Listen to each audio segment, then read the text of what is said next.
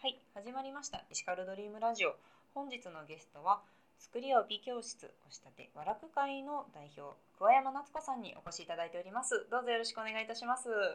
よろしくお願いいたします。い、和楽会というと、そうですね、作り帯であったりとか、そういった着物関係かなというふうに思うんですけれども、具体的にどういった活動をしていらっしゃるのか教えていただいてもよろしいでしょうか。はい、わかりました。あの皆さん着物を着たいけれども、はい。あの帯が結べなくて諦めてるって方が多いんですよね、ね。はい。だけどもその帯のネックを取るために、あの自分の手持ちの帯を折り紙みたいに畳んで、はい。それであの糸と糸と針でこう留めていくんです。はいで留めて六箇所ほど留めて、うん紐を二箇所ほどつけて。はい。あのまたそれほどこうと思ったらその糸を切ったらあのまた一本の帯に戻りますのでね、はい。でそのあのお太鼓の作り方、うんうんそれから角出しの作り方、はい飾り結びの作り方とかいろんな作り方があのできますので、はいそれの作り方をあのカルチャーとかいろんな教室で、あの講座を持って教えております。ああ、そうなんですね。でも本当に私もですね、作り帯、先ほどちょっと拝見させていただいたんですけれども、かなり簡単にええ本当に結べますよね。はいはい。あれはなぜ思いつかれたんですか？この作り帯というのは、はいこの留めたりとかあのこの紐をつけたりっていうのは、あの後から考えられたもので、うん私が知ってる限りでは60年70年ぐらいそうなん前にですね「あのボブ社」っていう本にも、はいえー、と結ぶき結ばない帯結びっていう感じで折りたたんで、うんはいあのつけるっていうそういう作り方があったんです。うんうんうんそこからいろんな方があの糸で留めたりとかはいあのいろんなあふ風に、えー作られたんですけども、はい和楽会は15年ほど前からそういう作り帯のお勉強とかをしなはがら、い。あのあこれで完璧だなっていうことで、うんあの無駄なのは全部取ってそれから皆さんが作りやすいように簡単に、はい。えーなおかつあ覚えやすいっていうのでうんうん10年ぐらい前からはい和楽会っていうのを作りましてそれであのカルチャーあと朝日とか毎日読売いろんなうんあの NHK とかそういうところのカルチャーの講座ではい。指導しております。ああ、はいそうなんですえねすえ。ごいなんでしょう簡単ですし私もあこれだったらやってみたいなというふうに思いましたね、 ええ生徒さんはどうなんでしょう着物とかなかなか今は着る機会が少なくなったかもしれませんがそこの作り帯があると本当にあちょっと着てみようかなっていうふうに思えそうですね。そうですね。私たちが最初の頃は皆さん初心者の方があののお習いに来るのかなと思ってたんですけどうも、ん意外や意外あの結構ご年配の方で、はい私は今までもお茶をやっててお着物をあのずっと着てたんですとか、うんあのそういう方が50方になって手が回らなくなったから、はい。あのこの作り帯をお作りたい。あーえー今まではこう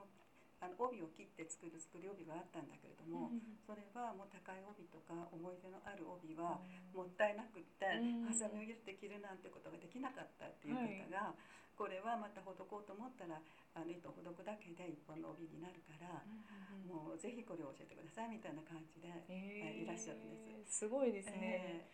はい、そこからじゃあ実際に学ばれてあこれだったらできますねっていう感じで、 はい、ーもうあのすっかりもう着物をあのの生活に戻りましたとかっていう方もいらっしゃいますし。えーそうなんですね、ええはい私たち、まあ、私ももちろんそうなんですけどもあのこの作り帯を作るまでは美容院美容院でねはいつけてえーもらってて、うん自分で着物はどうにか着れるんだけれども帯を結ぶ時になんか必死でやってるうちに 鏡の前見たらはいもう胸元がグズグズなあって、ーもうはいえーっていうような感じでね、うんうんでそこからまたもう美容院に走って、もはういギリギリもうあの時間に間に間に合うような感じではい着せてもらってるっていう。うん感じだったんですね、はいだけど今はもう全然家で、はいもうあの留め袖だろうが何だろうがもう家でさっさっと着てはいもうどれぐらいかな15分あったらもう全部、あの終えるような感じで、えーはい15分ですかそうですいいですね、ええもうそれだけで本当に今日ちょっとあのラジオなので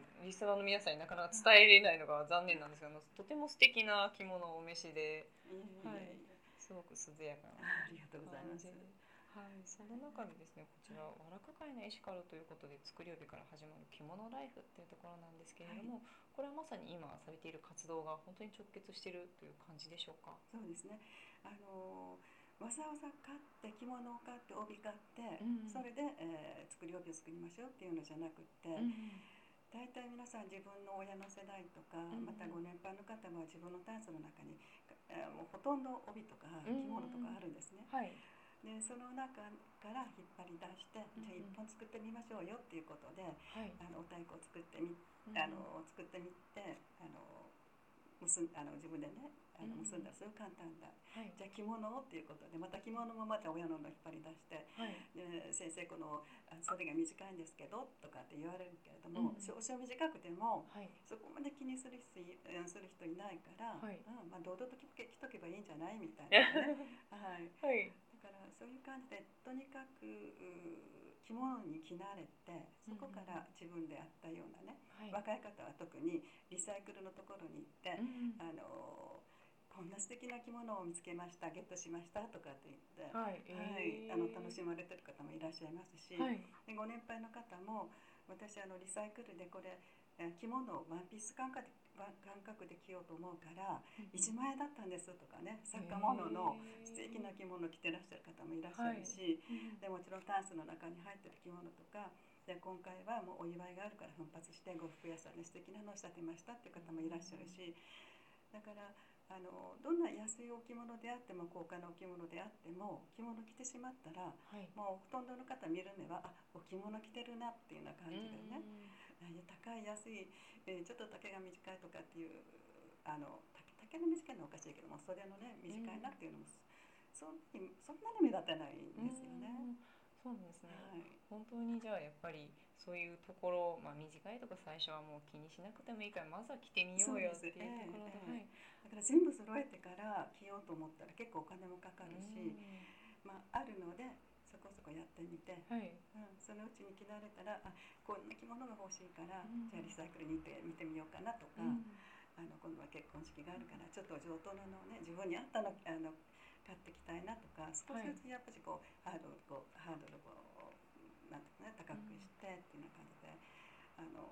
まあ呉服屋さんも今あの着物屋さんに行くともうなんか捕まっちゃってうん何買わされるかわかんないから怖いとか。うんそれから講座にあのいらっしゃる方もなんか買わされるんじゃないかなと思ってちょっとドキドキしながら来ましたっていう方も中にいらっしゃるい いらっしゃったんですね。あー はい、だから今までは呉服関係着物関係っていうともう捕まったが最後なんか買わされるっていうん、う感覚をお持ちの方もいらっしゃっはい、たんですけうど、んあのまずはもうある着物で慣れたらゆくゆくは呉服屋さんでそういういいお着物をうん買ってね着るようになるんだから、うんうん、まあ、呉服屋さんもうちょっと待ってこういうので今はあるので、えそうですーねいいんじゃないですかとかね。はいうん京都のあの講座の時に京都の方はあいや意外とねうんあのうるさいかなと思ってたんですけども、はい京都はすごく生徒さんも多くってあー今4か所ほどあの指導してるんですけれども、毎回あの生徒さんが多いんです。はい、それであの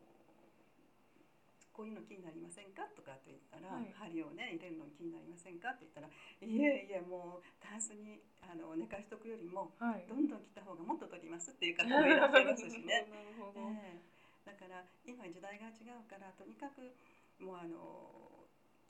なんていうかなどんなどんな感じでもいいから着物を着よううんで今着着物を着なくなったらそれこそもう着物文化が廃れてうんきうん、て、はい、あのどこの国だったかなあの韓国の人もあのあれなんかななんでしょうありますねこのあれあ、ちまちょぼりそうそうあれとか中国の方のチャイナなんかも、観光地観光のこのお土産屋さんうとん、か、うんそれから飲食店とか、うんうんうんそういう感じではい、ぐらいしかあまりみんな一般であまり着てる人が少ない、はい、で日本で日本ではまだ着物着てる方がいらっしゃる、はいおはお花があってお茶があったりとか、踊りがあったりして、だけども一般の方は外国人の人が来てもいやはい着物はあまり見ないうん、感じだけど、はい、今あの今この着物をさらさずにはい、あのみんなが着るようになったらうもうなくならないんじゃないかなとかね、んなるうほど、ん、普通にこう着物を着てみんなでこうお茶に行ったりとか、うんうん遊びに行ったりとか、はい、はい、そそういう感じになっていけ,、いけばいいなっていうはい、思いでおりますけども、素晴らしい思いいえいありがえとうございます。ではですね、はい、こちらの PR とかですね、何かございましたらちょっと教えていただきたいんですけれども、はいはい、娯楽会の方からですかね。ある会の方はい、はいえっ、とぜひあの自分のねあのタンスの中からこうおうん母さんのタンスの中から着物を引っ張り出して一はい回作ってみませんか、はい、それでその材料費ももう糸と針と紐と、うんあのそういうのがありましたらいできますので、材料費もほとんど100均で間に合うような、うん、あものばかりでできますし、はいはいぜひまたどっかあの講座がありましたらはい、あのお顔を出していただけたらと思います。はいかしこまりました。ぜひともね、リスナーの皆さん、和楽会ということで、きっと検索していただいて、作り曜日講座っていうふうにですね、調べていただければ、もし日にちが合えば、ははいい、ぜひともご参加いただければなというふうに思います。ありがとうございます。ではですね最後になるんですけれども、私の方が「和楽会のエシカルは?」というふうに言いますので、はいこちら紙に書いている内容についてあの言っていただいてもよろしいでしょうか。はい、わかりました。ははい、い、では言っていきます。えっと和楽会のエシカルは作り帯から始まる着物ライフ。はいどうもありがとうございました。あの